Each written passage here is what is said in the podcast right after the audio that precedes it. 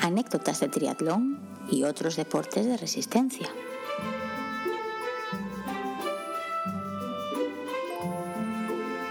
Bienvenidos y bienvenidas a un nuevo episodio del podcast Anécdotas de Triatlón y otros deportes de resistencia.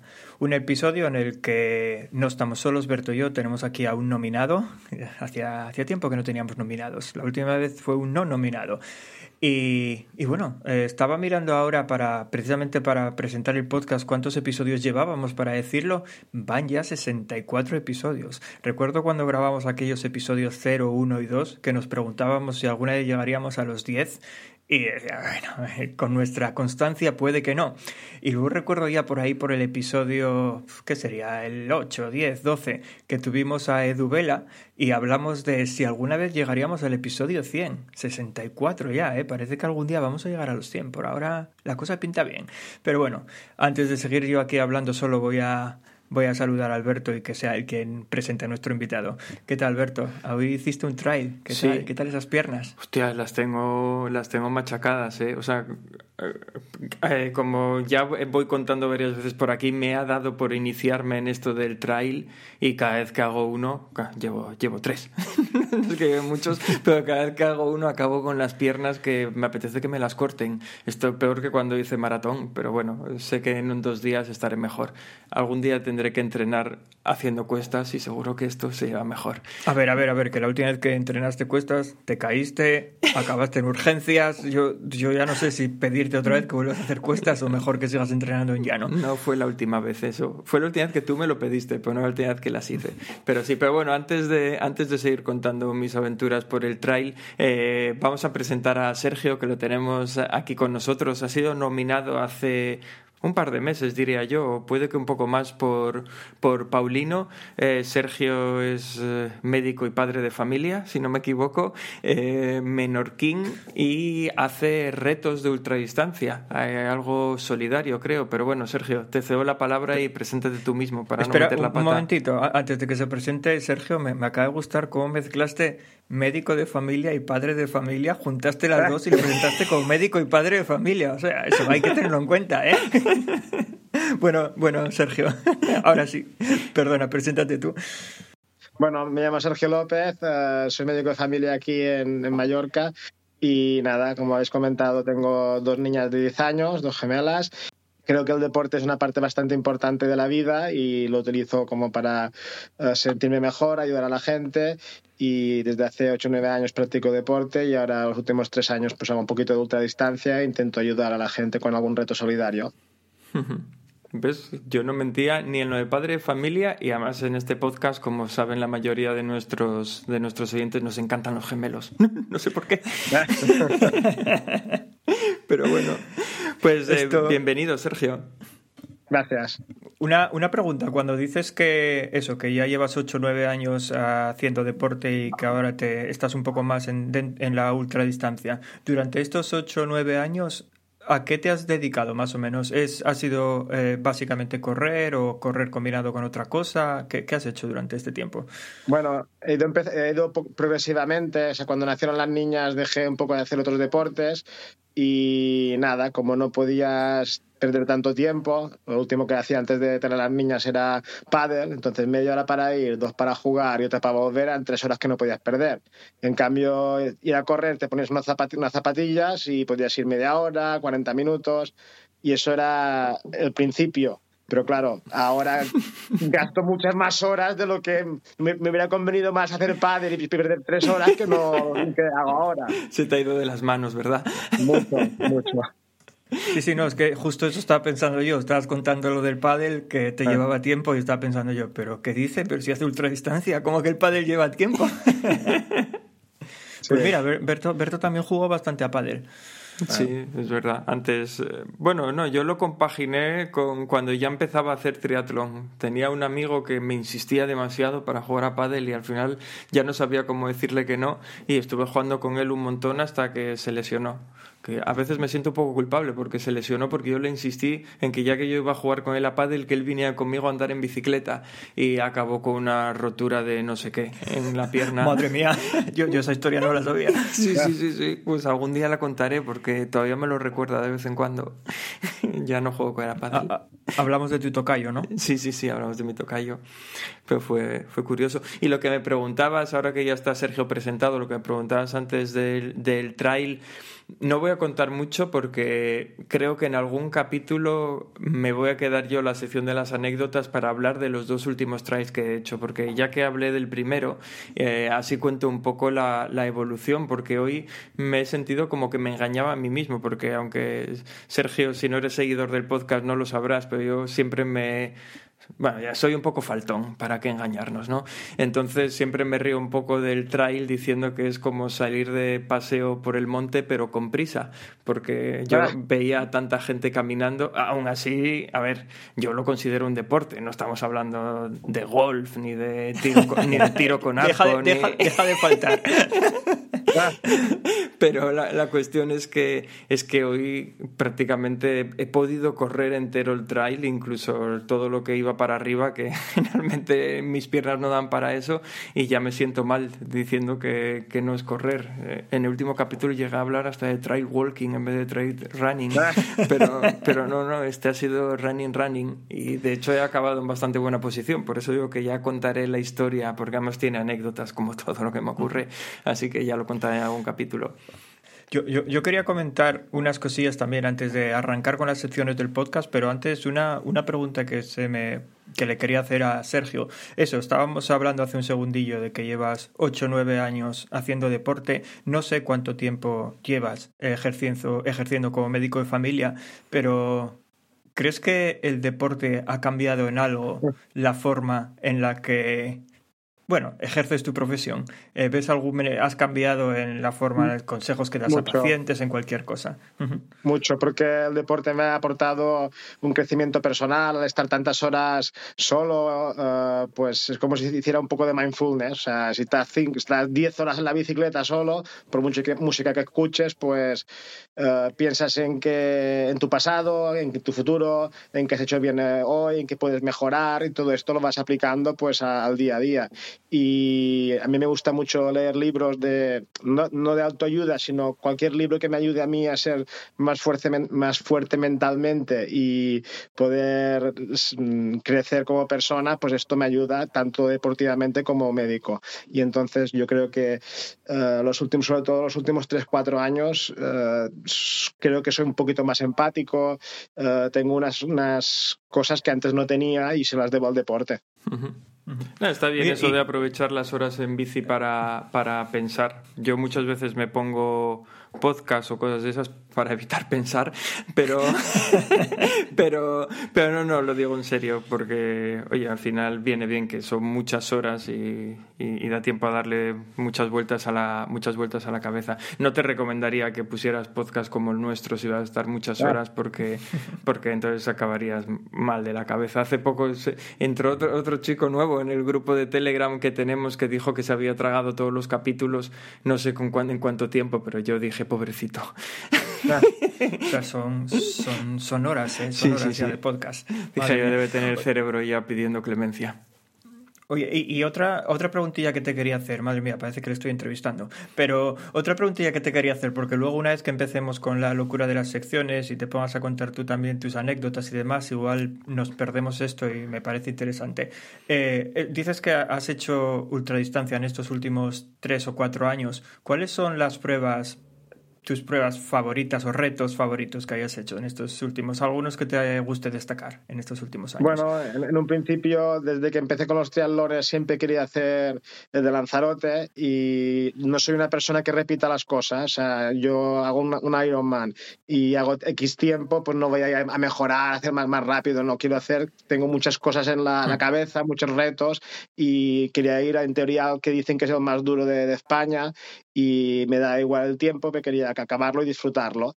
Y luego eh, en la lista de cosas que tengo que hacer antes de morir también tenía hacer un Ultraman. Fui a, al Infinity, que es en, en, en, Castellón, que está muy, muy, muy bien organizado y es otro rollo diferente a un trial normal y corriente porque tienes uh, colaboradores, tu familia te puede ayudar, los habituamientos te los haces uh -huh. tú, es todo mucho más familiar y, y luego, pues eh, lo último que he hecho en junio pues fue un Everesting uh, en bicicleta que también lo, hice solidario como el otro. Y, y, nada, también tenemos en la cabeza otras cosas, pero como son muy difíciles y hay que entrenar mucho, ya veremos que si se puede hacer o no.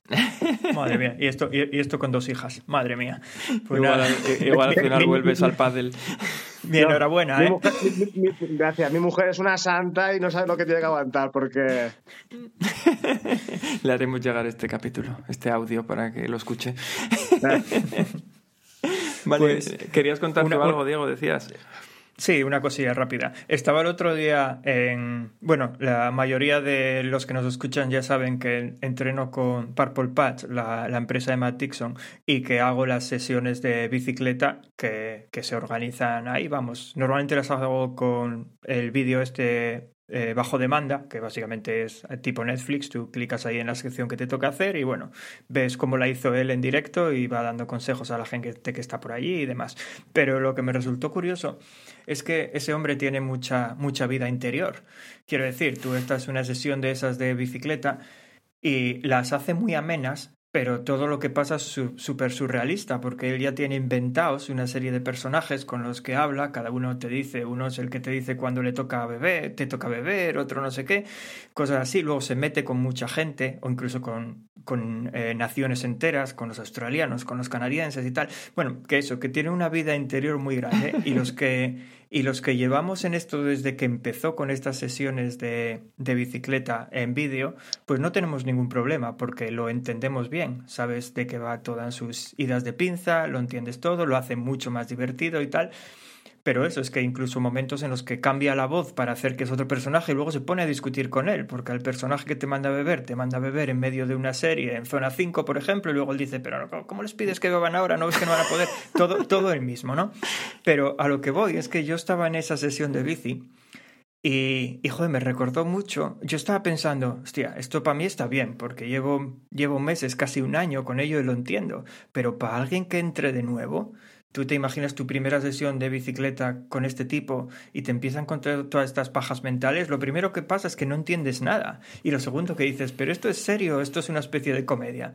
Y me llevó a este podcast precisamente. Y es lo que quería comentar, porque no sería la primera persona que nos comenta que este podcast de entrada es muy difícil de digerir, porque nosotros ya nos inventamos muchas cosas. Tenemos aquí a nuestro botón del, del, destino, tenemos el vicentismo, tenemos a Yolanda, todas estas cosas que nos fuimos inventando con el tiempo, que la gente que nos sigue desde hace tiempo, nosotros decimos, eh, pues eh, gracias a Vicente pude hacer no sé qué. Claro, ¿quién sabe quién es Vicente? Los que nos llevan siguiendo meses, años. Pero los demás dicen, ¿pero estos de qué están hablando? Y, y, y, lo pensé que digo, yo, hostia, es que es difícil de digerir nuestro podcast también, ¿eh? O sea, para alguien que llegue de nuevo y de repente le suelten, venga, el botón del destino, le doy y sale una sección que se llama ¿Cómo llego? Y se ponen a hablarme de una frase. Pero esto no era un podcast de triatlón. Entonces, eh, igual algún día tendríamos que hacer un, un, episodio que llamemos Escucha esto si nunca has escuchado el podcast. Y explicamos un poco de qué va todo esto y por qué decimos tantas tonterías y qué significa todo eso. A ver, déjalo que está asustando a Sergio. Vamos a...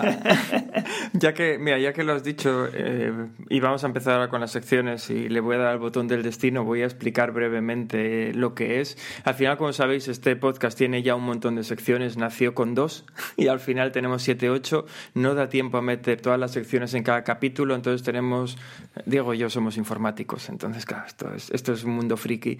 Eh, tenemos un algoritmo que vive ahí en un lado oscuro de Internet, pinchamos y nos dice que vamos a hablar hoy. Y esto es simplemente una representación del caos que reina en nuestras vidas, pues lo queremos traer también al podcast. Y eso es el botón del destino, es la representación de ese caos. Justo cuando le damos, sale una medición que es la que nos dice de qué vamos a hablar hoy. Y si os parece, le voy a dar, a ver por dónde empezamos hoy. Venga, cuando quieras. No. ¿En serio? Hello, I'm pleased to meet you. My name's Conductor Jack. I'll need to take your tickets as you ride on down the track. The engineer is stoking coal, the engine spouting steam. The fireman waves a lantern as Bueno, pues empezamos por en serio. En serio es esta sección que como sabéis dio nombre al podcast, es la sección en la que contamos anécdotas. Empiezo a ver a Sergio ojiplático porque empieza a darse cuenta de que el podcast arranca con él hablando y no con nosotros hablando ahora mismo. Así que bueno, como todos sabéis, eh, este podcast surgió con la idea de contar anécdotas. Eh, en un principio Berto y yo contábamos las nuestras, pero siempre tuvimos en mente que la gente viniese a contar las suyas. Eh, y aprovecho esto para recordaros que tenéis nuestros datos de contacto en las notas de cada episodio, así que si alguien quiere venir a contar sus anécdotas o simplemente nos las quiere mandar por escrito, nota de audio o lo que sea, pues que lo haga. Pero no me enrollo más porque hoy tenemos aquí a... voy a llamarle Ultra Sergio. Hoy tenemos aquí a Ultra Sergio que viene a contaros sus anécdotas y como me gusta decir siempre durante esta sección cuando tenemos un invitado es cuando Berto y yo nos ponemos cómodos, cogemos las palomitas y dejamos que nos entretengan. Así que, Sergio, ¿qué nos quieres contar hoy? Y, ojo que esto es muy literal, que en el último capítulo Diego se bajó a la cocina y se subió unas palomitas y se puso a comerlas. Sí, pero hoy no. Bueno, eh, yo se me han ocurrido dos cosillas que son las primeras que me han venido a la, mente. Uh, habláis que toda la gente del triatlón pues no estamos bien de la cabeza y bueno, yo no voy a ser menos. Uh, dentro de mis, mis eh, pensamientos de ser más fuerte, que aún me queda mucho por, por, mejorar, eh, a mí me gusta mucho el, chocolate y me propuse pues, no dejar de comer chocolate.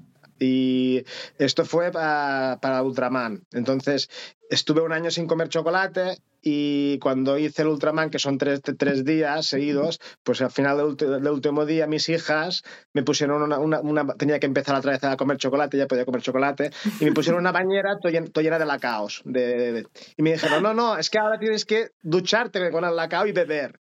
Y, yo más o menos lo llevé bien los tres días, pero el último día de, del esfuerzo de tres días seguidos, 12 horas, 12 horas, 12 horas, me vino como una destemplanza en el cuerpo, como si fuera tipo gripe. Y dije, yo, el papá, ahora hoy no se puede poner. Dejate el, colacao que mañana por la mañana ya me pondré. Y lo primero que hice al día siguiente fue en calzoncillos meterme en la ducha, tengo fotos y todo, hasta arriba, como si fuera Cleopatra, pero con colacao.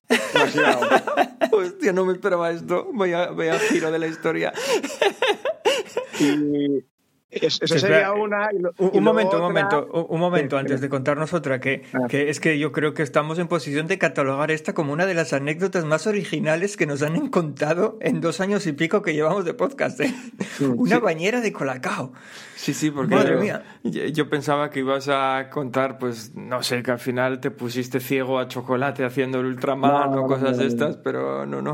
Hostia, pues me estás haciendo sentir mal, porque yo hoy en el trail este que hice había chocolate en el habituallamiento, tanto en el intermedio como el de meta, y, joder, me, puse ciego a chocolate. Y dije, esto no puede ser sano, pero es que nunca, nunca pone chocolate en los habituallamientos. Lo vi ahí y dije yo, esto... había eso y tortilla de patata. Joder, es que, Pero, pero ¿qué, habituallamiento es ese? Tortilla patas de chocolate. Habituallamientos asturianos. ¿Qué quieres? Y no, no. Yo la verdad es que cuando llegué a meta me, hubiera comido, me habría comido una tortilla yo solo. Eso que me hacía sentir mal porque pensaban los que venían detrás. Pensaba poco, pero al final pensé y dije, no, tengo que retirarme ya porque el niño este me está mirando raro. yo, yo, me pregunto ahora que dices eso de habituallamientos eh, asturianos, si en los mallorquines tendrán y sobrasada. ya puestos. Yo, hombre, yo trails no, no, no, hago muchos, pero supongo que debe haber de todo. En Menorca, en la, en América va sí que hay de todo. O sea que... Oye, que, que, siempre me lío. ¿Cuál es la ensaimada que es típica con cabello de ángel? ¿La, la menorquina o la mallorquina? Uh, en teoría la mallorquina pues, puede haber de todo, o sea, lisa, rellena, o sea que no hay una típica típica. Uh, le ponen lo que, lo que, lo que, que, creen. Cuanto más contundente, mejor, ¿sabes? Ah, no sé. ah, vale, vale. No, no, yo tenía, no sé por qué tenía en la cabeza que en uno de los dos sitios la típica ensaimada, la clásica, mm. era con cabello de ángel y en el otro sin ella, pero que, me lo, que lo pude haber soñado perfectamente. Son sueños muy raros. Y Y nada, y la, segunda anécdota que, que, se me ocurre así a, bote pronto era que dos meses antes de, del Ultraman tenía una semana que era la semana más importante, que era en agosto, y coincidió con una, una semana de ola de calor. Y claro, yo tenía que hacer los entrenos. Y yo mmm, no tenía tiempo de mirar el tiempo de eh, estaremos a 30, a 30 grados, estaremos a 40 grados. Y entonces tenía que hacer diferentes entrenos y la ola calor era un viernes y el sábado tenía, no sé si eran eh, 250 de bici y luego el domingo tenía 60 de correr. Claro, todo eso a 40 grados. Yo, mm, si lo hubiera sabido, obviamente, no soy un suicida, no hubiera hecho el entreno. Pero como yo tenía que hacer el entreno, tenía que hacer el entreno, ya me ves el día de la bicicleta, uh, ya buscando sombras, dando vueltas al pueblo, a Manacor, uh, que son cinco kilómetros, como 10 vueltas, cada vuelta me paraba en la gasolinera, la de la gasolinera me decía, pero tú, ¿tú qué haces aquí? Dos botellas de agua.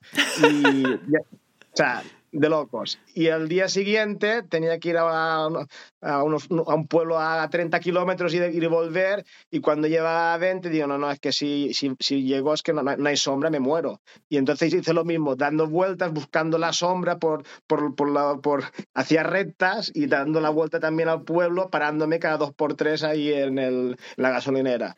Y se lo explica a mi mujer y dice, no, no, tú, tú, tú no estás bien, tú, tú no, eres de este, no, eres de, no eres de este planeta, eres de otro planeta. o sea, pero ¿me, ¿me quieres decir que de verdad hiciste 250 kilómetros de bici dando vueltas a un pueblo de 5 kilómetros? No, no, o sea, hice, ah. no, no, no, hice, a lo mejor hice Uh, uh, uh, 60 o así, 60, 70. Porque ya son bastantes. Madre pero... mía. Sí, ya, ya, ya, son bastantes. Hostia, además sí. es que en Mallorca hay mucha humedad. O sea, claro, no es solo la temperatura que salta, es que con la humedad que hay. Es, es, como una isla. No, no, es una isla, es una isla. Yo, yo recuerdo, de hecho no sé si lo compartí alguna vez en este podcast o no, porque claro, yo, creo, yo tengo ya esta sensación de que todo lo que decimos ya lo hemos dicho en, con anterioridad, porque al final es lo que decía antes, tío, son muchos capítulos, ¿no? Pero una de las peores experiencias que tuve con el calor fue también en Mallorca, que estuve allí por trabajo unos tres meses, y me coincidió en verano, y yo hacía relativamente poco que había empezado a, a correr, correr eh, estoy hablando del año más o menos 2014 o por ahí, 2014, 2015 para ser exactos. Y hacía poco que había empezado a correr y estaba empezando a meter cada vez más distancia. Había llegado ya a correr lo máximo unos 12, 15 kilómetros por ahí y tenía en mente hacer una media maratón y no sabía si estaba preparado para hacer la media maratón. Y aquel verano, estando en Mallorca, era junio esto, eh, dije yo, me voy a salir. Estaba al lado del puerto de Mallorca y había visto que tirando hacia Campastilla eran 10 kilómetros, otros 10 para volver, alargaba un poco y ya tenía ahí mi media maratón. Y un día salí del hotel preparado para, para hacer eso y lo que no sabía... Preparado, pero sin agua. Preparado, o sea, pero sin decir, agua. Ya, ya pero como salgo, si no... claro, como Ah, salgo ah, ah. aquí en Asturias... No, pero es que a lo que voy, 20 kilómetros tampoco deberías hacerlo sin agua en Asturias. Claro, ya, pero, para empezar. No, a ver, pero que no que salga sin agua no quiere decir que no beba. Yo sé Ya. los recorridos que hago por aquí, sé dónde hay fuentes, entonces sé dónde Ah. me voy a encontrar agua. Pero claro, allí en Mallorca pues no lo sabía. Y la cuestión es que salí a hacer los 20 kilómetros, luego me enteré que había una temperatura de 37 grados, que yo no lo sabía cuando salí, y, y lo pasé fatal, fatal por el calor. Recuerdo que a la vuelta encontré a dos ciclistas que estaban además con una botella de litro y medio de agua llenando sus botes y yo co- como un chucho callejero me arrastré un poco. Dadme agua, por favor. Porque estaba completamente, vamos, eh, fatal, fatal. Al final acabé, ¿eh? pero, pero joder, qué mal lo pasé. No recuerdo haber sudado tanto en la vida, ni haciendo rodillo en el sótano. Creo que, que sudo tanto como aquel día. Y sí, ahí es donde me di cuenta que el problema de Mallorca no es solo la temperatura, es la humedad. Porque claro, aquí en Asturias, yo vivo en Gijón, hay muchísima humedad, pero no hay esa temperatura. Aquí yo cuando hace 27, 28 grados que ya sudas con salir a la calle, ya es horrible practicar deporte. Pero claro, si pones 36 grados o por ahí con la misma humedad, uf, horrible. Así que sí, mucho mérito tiene el, el hacer eso. Estáis hablando de 37 grados y llevamos aquí una semana que la temperatura máxima fue un grado. Está, está Diego está en Londres.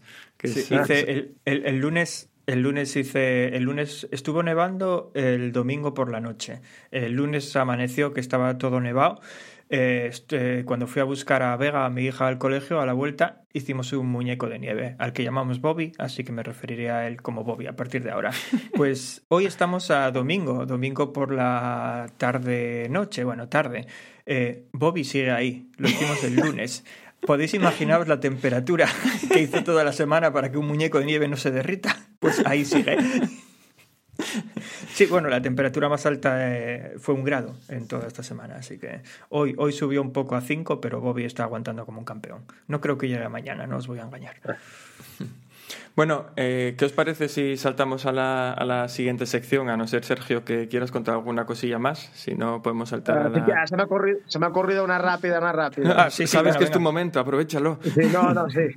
No, porque para hacer el Everesting, claro, yo calculé que tendría que hacer más de un día, entonces tenía que entrenar por la noche.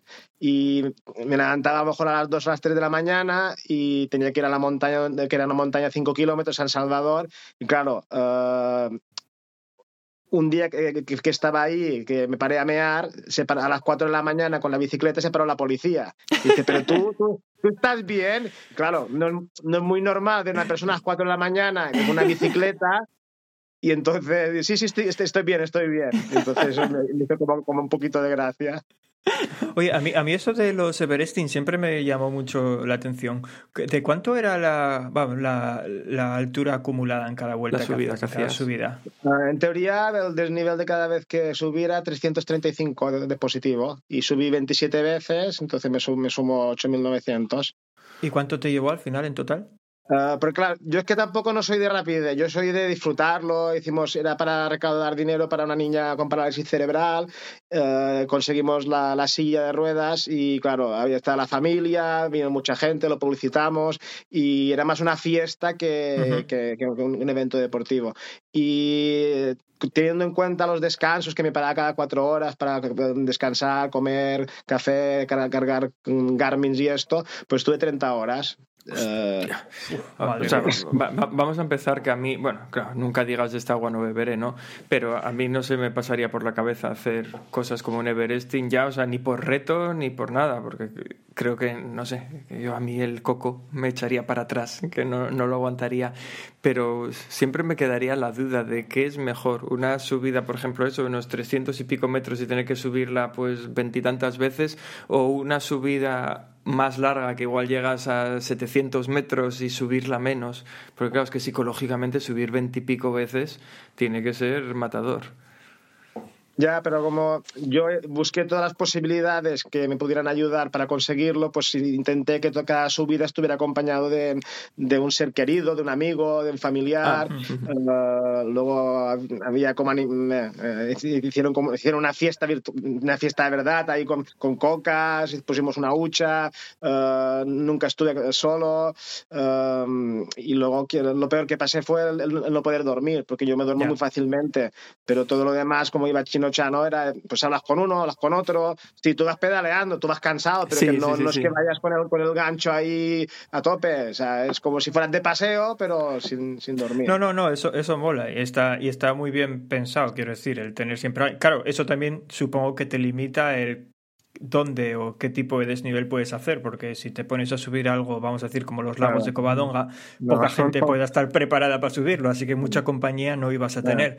Pero, pero sí, sí, no, la, la, verdad que, que tomárselo así y con eso, con gente que te acompañe y tal, para mí es lo ideal. No, no, a si mí no... esa filosofía me encanta. De hecho, bueno, todos los que nos siguen saben que en este podcast siempre animamos a eso, ¿no? Más el, el hacer deporte, eh, no por solo buscando la competición, buscar mejores tiempos, buscar no sé qué, porque es que encima te metes en un reto de estos, tipo Everesting, solo para hacer el mejor tiempo, el, es que tiene que ser agotador completamente, porque claro, ¿cuánto está en el mejor tiempo de un reto de estos? No pero, lo sé, no tengo ni idea, pero... Sí, yo que lo tenía contador con casi ocho horas, imagínate, y luego se lo quitó otro profesional con siete y algo. O sea... y, y, tú 30, pero seguro que disfrutaste más que contador. Sí, no, no, eso, eso sin duda, sin duda, sin duda. Sí. Perfecto. No, aquí siempre, siempre hablamos mucho de intentar promocionar más lo que es el deporte amateur solo para pasarlo bien. Es un hobby, pasarlo bien, disfruta. Lo que más te da hacer más horas que menos. Al final no nos ganamos mm. la vida con esto. Y con esta reflexión final voy a darle al botón del destino y a ver a qué sección nos lleva ahora.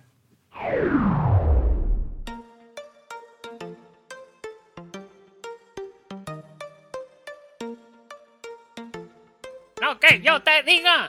Lo que yo te diga.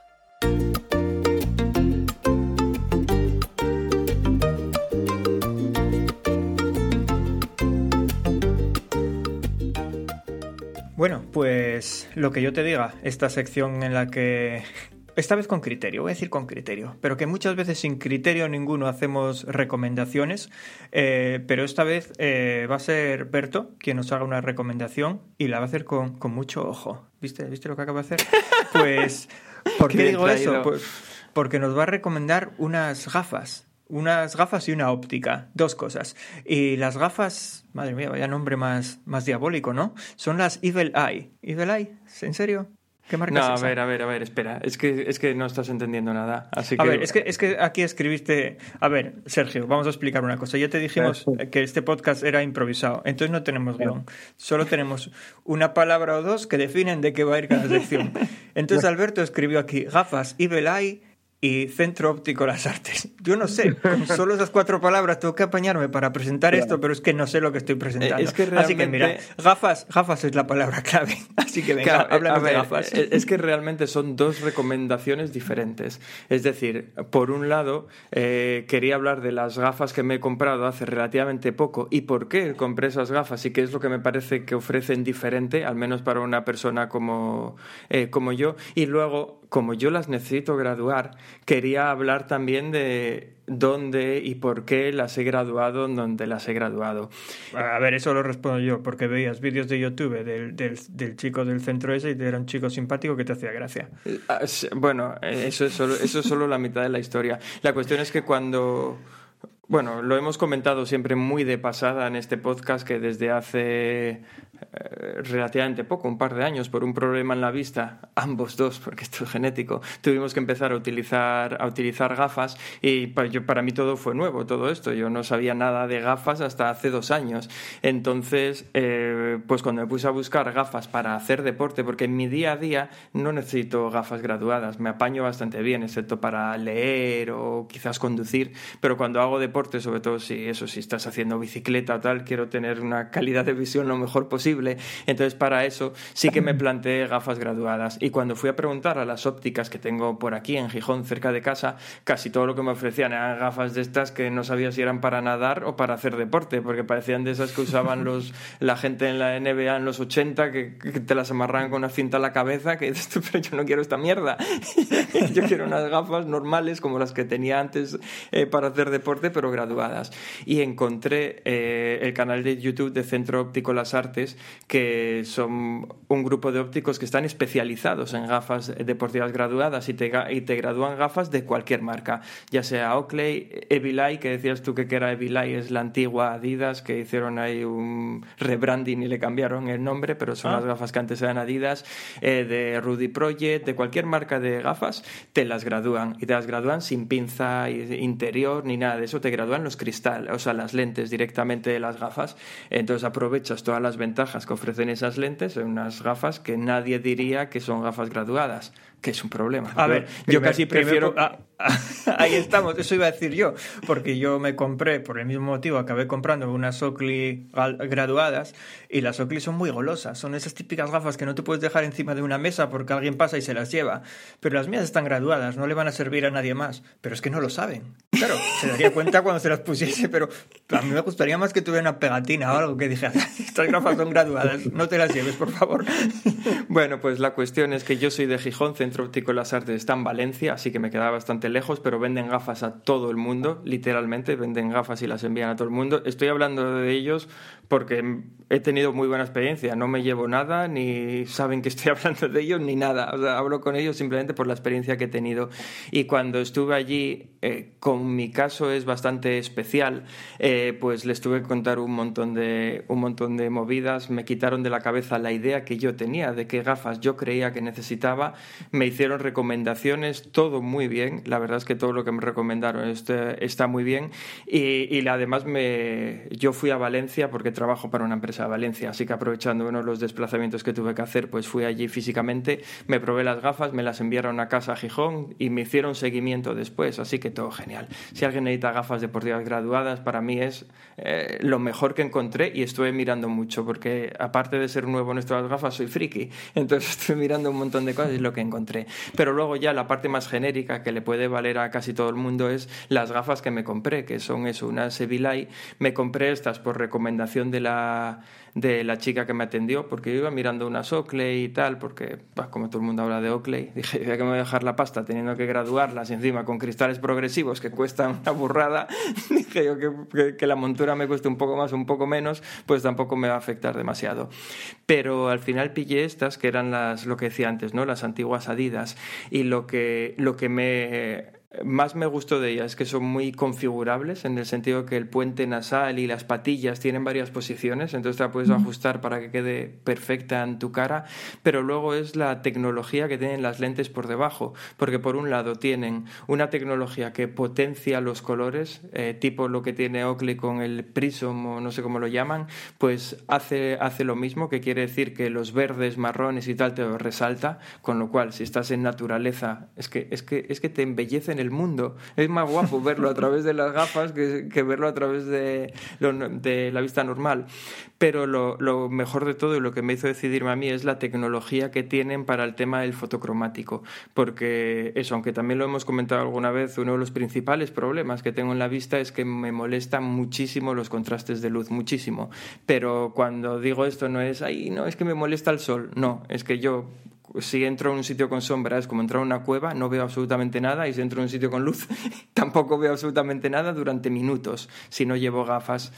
Eh, todo esto ya es por medicación y demás, no tiene nada que ver con el, con el podcast, pero la cuestión es que me afecta mucho los cambios de contraste. Y Evilite tiene una tecnología que te garantizan que independientemente de los contrastes y cambios de, de luz que haya, tú mantienes siempre el mismo nivel de visión. Obviamente, después de usar ahora las gafas ya mucho tiempo, puedo decir que esto no es 100% real. Para un caso como el mío, donde me afecta tanto, no, esto no pasa, no te mantienes el mismo nivel de visión, pero sí que mantienes un nivel de visión espectacular. Yo tenía otras gafas fotocromáticas antes en las que si pasaba de claro a oscuro, con lo que tardaban en reaccionar, vamos, haciendo trail, recuerdo que me metí en un pozo que me decía todo el mundo, pero no lo veías, y yo no, no lo veía, porque estaba a la sombra de los árboles y yo venía del sol y no lo sí, vi. Sí, eso lo contaste en este podcast, sí, gracioso. Por eso digo, y desde que tengo estas gafas, eso no me pasa. Claro que no veo con el mismo nivel de visión, pero creo que, una, que cualquier persona que no tenga estos problemas en la vista vería y conseguiría mantener este mismo nivel de visión, porque además es una tecnología la que presumen bastante, porque parece ser que solo tienen ellos y me parece que la gente de Rudy Project, los demás no han llegado a este nivel de perfección, voy a decirlo. Así que no voy a hablar de un modelo concreto de gafas de Vilay porque tienen 200.000, igual que todas las marcas, pero sin embargo esa tecnología en las lentes me parece brutal de fotocromático, de lo mejor que he visto y que he probado. Así que por eso iba la recomendación, porque si alguien quiere quiere, yo que sé, cambiar de gafas, probar unas gafas sin que sean graduadas, esta tecnología es para cualquier gafa, me parece que, que, no, que hay vida más allá de Oakley, porque al final casi todo el mundo piensa en Oakley y, y es, es brutal el tema, muy bueno. No sé si vosotros también usaréis gafas, me imagino, para practicar deportes. Si tenéis alguna marca fetiche que os vaya muy bien. A mí esta me tiene enamorado ahora mismo. Voy a dejar que sea Sergio que nos diga qué gafas utiliza él. y, también llevo gafas, lo que pasa es que ahora estaba pensando también, son fotocromáticas, pero ahora no, no sé qué marcas son. Pero que, que es cierto que, las, que antiguamente había las que te, jugador de baloncesto años 80, con las cincitas, con no sé qué, y luego al final, eh, sean buenas o no sean buenas, a mí lo que me pasa es que cuando hay mucha niebla y esto, Uh, se, se, me empañan. Entonces, unas que tengo antiguas, que son más, más, más cutres o más estos, son las que utilizo porque no, no, no, se, no se me empañan. Va muy bien. Nada, eso está, eso está guay. Yo, por ejemplo, estas son fotocromáticas, pero en vez de ser 0,3, que 0,3 es que son o transparentes completamente o como una gafa de sol. O sea, pasan por todo ese rango. Las mías las compré 1,3, que es que nunca tienen el, el transparente transparente, porque con mi mala experiencia previa con gafas fotocromáticas, no quería unas que fuera el cristal transparente, porque yo quiero salir de casa, poder ponérmelas y que no me moleste el sol. Entonces me preocupaba el que fuera completamente transparente y, está guay porque tienen un, rollo también que es una lente luminal, que es que aun cuando te las pones de noche, que son gafas de sol y las mías no transparentes, se ve con muchísima claridad. Es, no sé, no sé cómo lo hacen, la verdad. Para mí es brujería todo esto, pero por eso las quería recomendar, porque me han dejado, vamos, impresionado las gafas. De las anteriores que tenía estas, es que no tiene nada que ver una cosa con la otra. Vale, pues no, yo, yo al final cuando pillé gafas no me, no, no me decanté por fotocromáticas, tiré por gafas de sol normales y corrientes porque es eso. Paso de... Yo también tengo unas fotocromáticas que son las que uso a diario y no, no me convence mucho la tecnología, así que tiré por unas normales. Pero bueno, para la próxima, que no creo que sea pronto porque no pienso gastarme más dinero en gafas, pero para la próxima igual me lo planteo. Sí, sí, sí, ya, ya- te digo, bueno, es que ya lo hemos hablado más veces, nuestra experiencia previa con fotocromáticas y yo no las quería. Me convenció la chica de la óptica, la que me dijo prueba estas, que por lo que yo le describía, él ya pensaba que me iban a encajar. Dije yo, porque en mi caso es muy raro, que, no me, que luego no va a ser tal. Y ella, tú pruébalas. Y no, no, las gracias le doy porque vamos a hacer todo de lleno. Vamos, es que ahora me siento seguro haciendo trail. Yo recuerdo que las primeras, el primero que hice, que fue el único que hice sin las gafas estas, lo pasaba mal. Cada vez que me metía en una sombra, digo yo, es que no veo el suelo. es que ya estoy por la montaña, no veo el suelo. Madre mía, últimamente estás súper positivo. En el último episodio nos recomendaste ahí Sirocco, que te encantaba, ahora el, las gafas estas. Madre mía, ¿dónde está el Alberto de antes? Ya, ¿eh? Ya, es que... Nada, dentro de poco tengo que ponerme a criticar otra vez de manera agria, que va, va, va bien conmigo también. Pues nada más por mi parte. Si os parece, vamos a la última sección del día. A ver dónde vamos ahora. Venga, dale.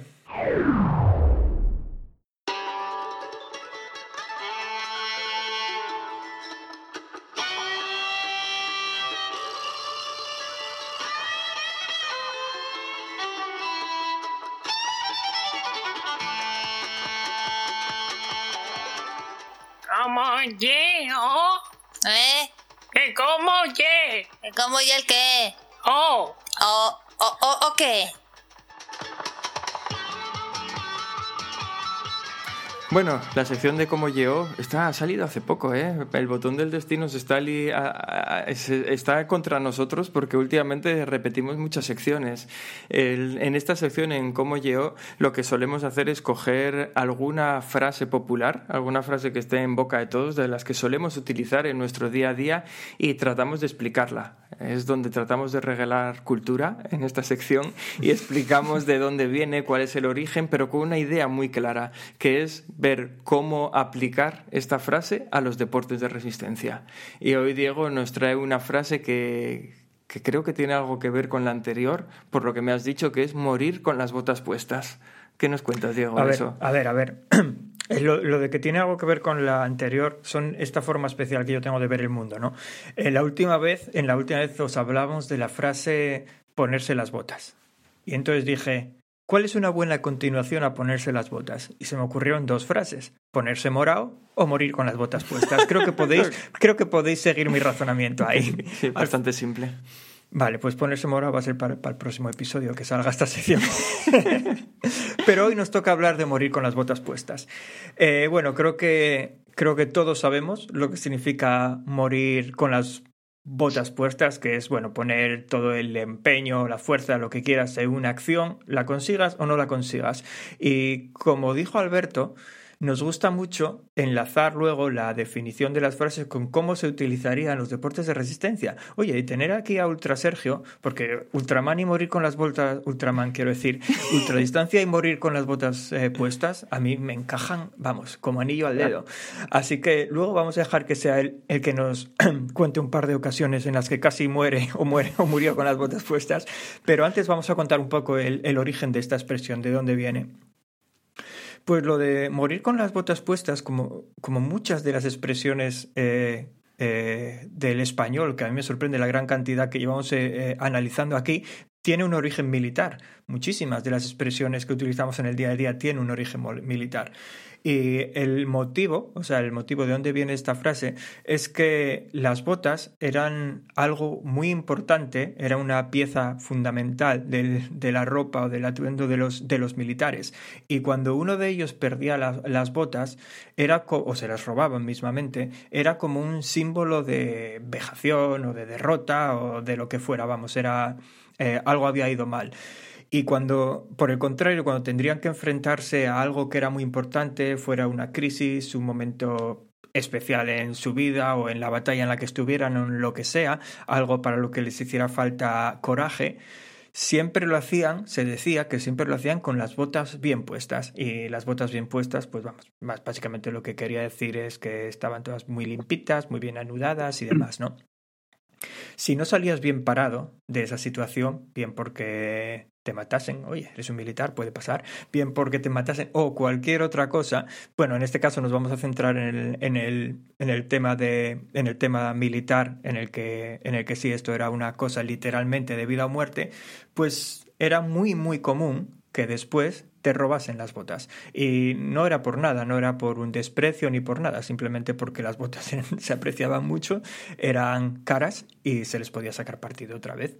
Entonces, eso, como decía, no era por su valor simbólico, era simplemente valor material o económico.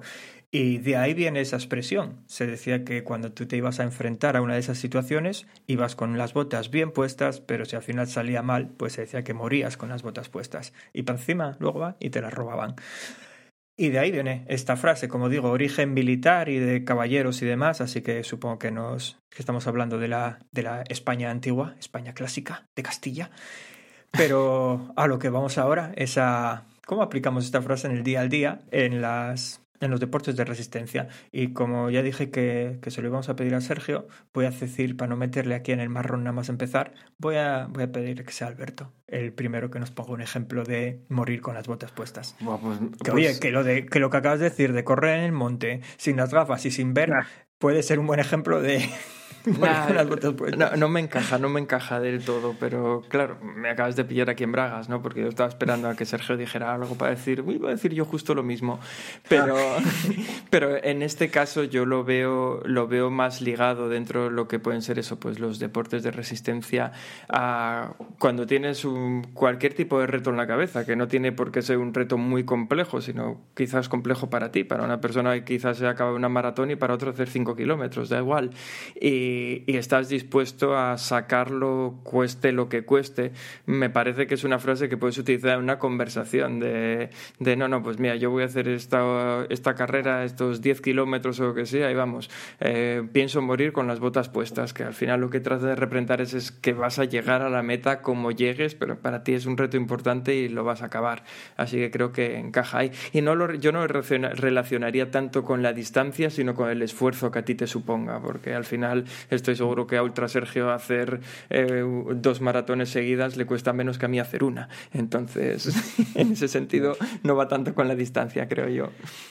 Bueno, yo estoy totalmente de acuerdo con lo que acabas de decir, porque a mí se me, se me ocurre la cabeza que hace dos semanas corrí la maratón de Valencia y claro, uh, yo no soy de correr rápido y me había planteado bajar de tres horas, que es muy, muy, muy difícil. Um, claro, pasar de correr de 7 al kilómetro hace 5 meses a intentar bajar a 4.14 era bastante osado. Ya anticipo que no lo conseguí, me quedé muy, muy cerca, hice 3 horas 2 minutos. ¿eh? Oh, Pero... Eso duele, ¿eh? eso duele. No, no, no, porque lo di todo, por eso iba a decir lo que decía tú, Humberto, que, que, es, que es esto. O sea, yo tenía claro que había hecho todo lo que tenía que hacer, había, tenía claro que era muy difícil y que, y que era un ritmo que no era el mío, pero que me, me da igual, porque decir, no, es que tienes que ir al 30 uh, fácil, no, no, es que yo desde el 1 ya no iba fácil, o sea, yo tenía que hacer, Tiene que ir 4.14 hasta, hasta, hasta, que, bueno, hasta que me desplome tampoco, pero 4.14, 4.14 y no tengo que soltar. Y me duró 35 kilómetros. Luego me hizo un par de amagos de, de, de subirme el gemelo, pero que saqué a todos los muertos, a todos mis familiares. Eh, mentalmente fue muy, muy, muy duro, de lo más duro que he hecho. Y por eso creo que va de acuerdo con lo que estás diciendo de morir con las botas puestas. Era sí o sí, lo, lo, es, es, es, el momento. Mira, eso, eso me recuerda eh, que, que, es un buen ejemplo también, ¿no? Porque yo conté, yo por ahora solo he hecho una maratón en mi vida que ha sido la maratón de Chicago. La preparé a conciencia, eh, buscando lo mismo, bajar de las bajar de las tres horas. Creo que estaba bien preparado para bajar de las tres horas, pero cuando llegó, pero, pero yo más que el objetivo de bajar de las tres horas tenía el objetivo de acabar la maratón. Era mi primera maratón, la quería acabar y para mí aquello era lo importante. Y pasé por la media maratón muy bien. Bueno, he contado esta anécdota entera en el podcast de cómo viví aquel día. Eh, por la media maratón, pues una hora veintiocho, así, muy bien para bajar de las tres horas y tal. Y a partir del kilómetro, juraría que fue cercano al 30, empezó a tener unos problemas de estómago no muy normales. no muy normales que me hicieron acabar parando varias veces en un baño y, y, me quiso, y que luego arrastré dos o tres días más y que me impidieron conseguir aquello. Al final yo acabé en tres horas diez, si no me falla ahora la memoria, pero con unos diez últimos kilómetros muy malos, porque primero por los problemas de estómago y después ya por bueno, por el hecho de que una vez que me paré, cuando me tuve que parar eh, en un baño y tal, volver a arrancar y coger el ritmo me resultaba casi imposible porque ya dolían las piernas. Y, y, y, para mí aquello fue también morir con las botas puestas, porque lo importante para mí era acabar aquella maratón. Si, si hubiera sido solo buscar tiempo, pues quizás me hubiera retirado, pero no, era la maratón de Chicago, era mi primera maratón y había que acabarla. Y seguro que a Diego hace poco le pasó exactamente lo mismo. En, no en Chicago, pero le pasó exactamente lo mismo que es un buen caso también. ¿Qué les pasa a las maratones? No, me emociono. ¿Qué les pasa a las maratones? No puede haber una normal sin incidentes. Hombre, ya, ya, dicen que la maratón te pone en tu sitio, ¿eh? que no, yo creo que hay algo raro en, la, en, el cuerpo humano, que a partir del 32, si tienes un agujerito pequeñito y te cae la glucosa, a partir del 32 se ras y la, te da chorro. Es que, es que lo, algo, algo, hay algo ahí. Mira, lo, lo, lo, mío es para consultar con un médico. Qué casualidad. Porque yo, yo a veces pienso que tengo una tara, una tara ya, porque, porque en el fondo yo ya lo noté de la que preparaba la maratón. Yo no puedo correr más de una hora 45 sin sentir la llamada naturaleza. Y lo tenía comprobado, o sea, que cuando hacía una tirada más larga o tal, yo me tenía que parar. Y, y, cuando llegué a Chicago yo pensé, no me va a pasar. En la, mar en la maratón me va a pasar, pues sí, me pasó. Después de la hora 45, por eso calculo que era ese kilómetro, lo mismo. Tenía que pararme y claro, correr con, la, con el culo apretado es dificilísimo. Pero mira, es algo que estoy notando que en el trail no me pasa, porque todos los, los últimos trails que hice pues son dos horas, dos horas y pico. Ahí no me pasa. O sea, ahí que tengo árboles, que tengo mucho sitio, ahí no, ahí no me pasa. Me pasa en medio de Chicago. es lo que tiene. bueno, Diego, ¿y tú cómo aplicas esta expresión ya que estás? No, es que, es que sería más de lo mismo, así que no voy a... No, no, voy a, no voy a repetirme. Pero, pero sí, yo estoy de acuerdo. Es más, es más uh, hablando del esfuerzo mental que distancias y demás. Eso no importa en absoluto. Bueno, mental o físico, para ¿eh? al final no tiene bueno, por qué bueno, ser sí, sí, mental. pero, pero eso, me refiero que cada uno tiene sus, cada uno tiene sus propios retos. Y, y para mí eso, lo que representa esta frase es el dar todo lo que tengas en ese momento o ese día para, para intentar conseguirlo. O sea, sea lo que sea. Y cual, cualquiera que sea tu propósito. Quiero decir, porque por ejemplo hace un momento Sergio nos hablaba de su Everesting que, que le llevó 30 horas y luego se comparaba, bueno, no se comparaba, luego le comparábamos con Contador que le llevó 8 horas. Pero es que, a ver, no es lo mismo. Y al final tú estuviste en la bici 30 horas. Y eso es muchísimo.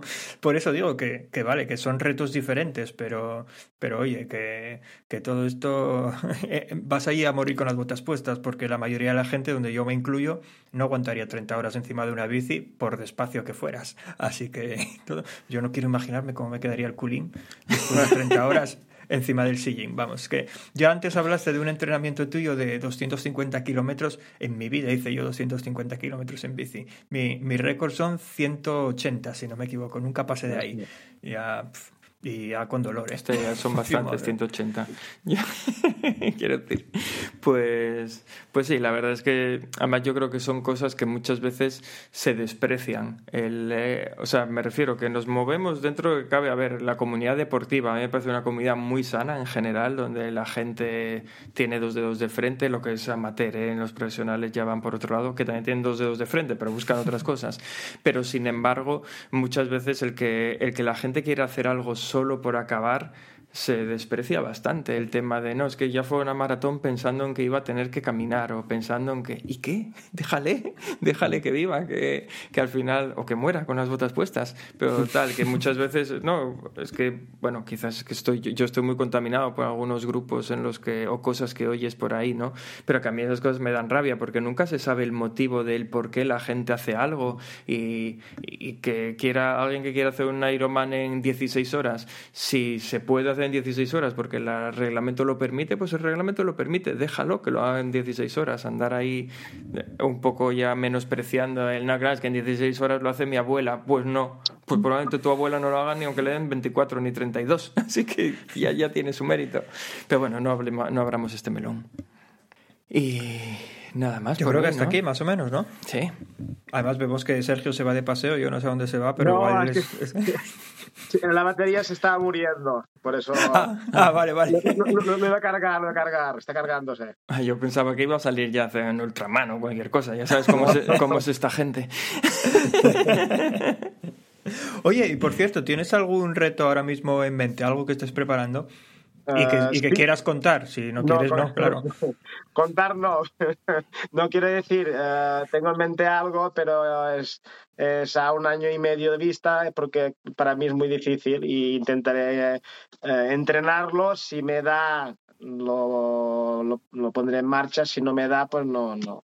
Yo, yo, Vale. yo estoy intentando Es una, es, convencer... que, eh, es una, per- perdona, es una de estas cosas que si cuentas parece que luego te sientes comprometido a hacer, así que te No, entiendo. pero- Mejor, no, mejor esperar no, a ver si. No, no, no es, por, no es por el comprometimiento. O sea, yo eh, casi cu- cuando acabé el Ultraman ya decía que, que quería hacer el Everesting. O sea, lo veía difícil, pero se podía, creo que se podría hacer. Pero lo que quiero hacer no es. Claro, te, te tiras de la moto y dices, bueno, pues ya que estamos, tal. Y como estas cosas con carácter también solidario, pues tienen que procesarse mucho, tengo que entrenarlo mucho, mucho. Si, me veo capaz de que puede salir, pues lo, lo haré. Si no, pues lo modificaré o haré otra cosa menor. Pero- Oye, pues se me, se me ocurre, obviamente, eh, totalmente depende solo de ti, pero sea lo que sea, si cuando, cuando sepas qué vas a hacer y si tiene un carácter así solitario, soli- solitario, sí, solidario, y si quieres eh, promocionarlo un poco, pues por nosotros Sí, ¿eh? encantados. ¿eh? O sea, no digo ni si no, si no te apetece volver aquí a hablar con nosotros, No, tampoco pasa no, nada. Nos, nos lo dices y lo comentamos No, no. nosotros. Si quieres venir, lo comentas Sí, tú. no, no, pero- yo he- he estado muy a gusto con vosotros, la verdad. Se me ha hecho muy corto. Y claro, todo lo que sea dar visibilidad de lo que tenga que hacer, pues bienvenido sea, porque es por una buena causa. Pues perfecto. ¿Tú Yo- qué ibas a decir, Berto? No, yo una pijada como todo lo que digo yo, ¿no? Que a veces parece que las ideas no pasan por montaje, solo salen. Pero, pero iba a decir que yo estaba intentando convencer a Diego para hacer la ruta de La Plata en, en bicicleta, Gijón-Sevilla, y, y no le consigo convencer. A ver si entre todos le convencemos. Pero bueno, nada. O sea, no seguido, ¿eh? No- en, en varias etapas, pero, o sea, sí seguidos, en varios días seguidos, pero no un non-stop, quiero decir, parando a descansar y esas cosas. Pero nada, ya veremos. Oye, pues vale, eh, sigue, sigue convenciéndome, lo estás haciendo muy bien. que, que te, que te iba a decir, eh, eh, Sergio, se nos olvidó comentártelo antes, porque normalmente nos gusta avisar a la gente para no pillarla por sorpresa. Sí. Pero bueno, a ti igual te pillamos por sorpresa. Que bueno, ya, ya- ya sabes que, que estás aquí con nosotros porque te, te nominó Paulino. Y. Paulino te, te nominó porque siempre que tenemos a un invitado en el podcast, nos gusta pedirle que nomine a alguien. Vamos, que Ah. nos dé el nombre de una persona a la que le gustaría ver aquí en este podcast, contando Sí. sus anécdotas y demás. Así que espero que tengas a alguien en mente que te gustaría nominar. Sí, sí, lo tengo, lo tengo, tengo. Genial, genial. Pues venga, dispara. Ah, Fernando López Alcaraz. Es un- un amigo, muy buen amigo mío que, que hace también ultradistancia, pero de trail. Hace carreras de 120, de hecho 130. Siempre le queda la, la espina clavada hacer los 185 de Menorca, que es toda la vuelta a Menorca. Y, aparte de, de, ser un gran atleta, tiene una cabecita muy bien amoblada y creo que se puede aprender mucho de, de lo que piensa y de lo que hace para afrontar estos retos. Ah, ah, pues genial, ya, ya, ya, nos dirá lo que piensa de que Alberto diga que el trailer salir a pasear con prisa. Ah, sí, sí, Será un buen, buen, buen, buen, combate. Yo, yo, yo hice 20 kilómetros y para mí es la mayor distancia que he hecho en trail por ahora. Y dije, 20 kilómetros, esto ya tiene que ser ultradistancia, ¿no? 20 kilómetros. No, claro, si hablamos de 120, es, es, eso es otro deporte. Y aparte que yo creo que es muy diferente, yo tengo mucho respeto al trail por, porque es esto, porque no tiene nada que ver. O sea, ellos, ellos caminan en las cuestas, ellos. Y yo lo encuentro muy, muy difícil, muy duro, creo yo. Entonces, ya si él. Ya le, le, le preguntáis a ver qué piensa él. No, no, yo, o sea, bromas aparte, tengo que reconocer que cada vez me gusta más el trail como disciplina, que lo disfruto más. Y es que, por lo menos en mi caso, a ver, yo nunca fui una persona muy competitiva. De hecho, yo soy de los que cuando me apunto a alguna carrera por asfalto, intento ir con alguien y me adapto a su ritmo, si puedo, tal, antes que ir a buscar una marca, porque sufrir por sufrir, no sé, ya tengo cierta edad, no me acaba de, no me acaba de motivar. Y es lo que más me atrae del trail, el que desconectas completamente de, de tiempos, de ritmos, de marcas. Da igual, es que vas a correr por una montaña, por barro. Eh, yo estoy más pendiente de no caerme de, que de si voy rápido. Entonces a mí que eso, que tengo el gen competitivo bastante poco desarrollado, me, me encanta ese tipo de experiencia. Bueno, pues nada más. Eh, Sergio, lo más importante de todo es darte las gracias por, por, estar aquí con nosotros durante esta orilla. La verdad es que, bueno, como ha dicho Diego, has contado alguna cosa de lo más original que nos han contado, que nos han contado claro, por aquí. El, el, el, baño de Colacao ese. Sí, pero... Y esto que os he contado un 1%, porque que yo soy un personaje. Pero, o sea, es que no se va a ver. Espera, espera. Porque, sea, yo me, me pinto la, me, me, pinto las manos con frases motivadoras durante. durante esto, el, hay un, un, ultra runner, el Iván Peñalba de Valencia, que él, él ponía uh, quiero, me gusta y puedo. Y eso lo empecé a hacer con el, con el deporte, lo versioné y ahora cada día me lo pongo para recordarme cosas importantes. Que... Yo pensé que era una, una chuleta o un examen o algo. Pero aquí lo más importante de todo es que, o sea, est estoy seguro que no soy yo el único que ahora está pensando en cómo será bañarse en Colacao. Porque a mí, a, a mí me está apeteciendo probarlo. Bueno, hay que probarlo. Pero bueno, nada. Ten, Hombre, tendré, tendré, que convencer a mi hija para que parezca cosa suya. Y luego dile, ya... dile, claro, claro. Si, alguien te, si alguien te dice algo, Alberto, di que te lo dijo el médico de cabecera. Claro, también. me lo ha recomendado para ti. Bueno, pues lo dicho, Sergio, muchas gracias por, por pasarte por aquí, por contarnos todo esto. Ha sido un placer. Y muchas gracias también a todos los demás que nos escucháis una semana más. Volveremos por aquí dentro de 15 días. Pues sí, eh, me uno a las gracias, Sergio. Muchas, muchas gracias. Ha sido muy entretenido. Eh, también a todos los demás que nos escuchan. Hace poco recibimos ahí el, las estadísticas que manda Spotify a final de año para podcasters y la verdad que vamos creciendo. Es increíble. es tan increíble que, que uno de, las, de los números que más me llamó la atención es que dice que eh, de nuestra audiencia, llamémosla más permanente, hemos adquirido el 98% durante este año. es un número muy alto. Pero, pero eso, que muchas gracias por seguir ahí, por estar ahí, muchas gracias por seguirnos. Y bueno, nada más, que dentro de otros 15 días nos escucharemos y como os digo siempre, sed buenos, huid de Yolanda y que Vicente os bendiga. Hasta luego. Chao. Adiós.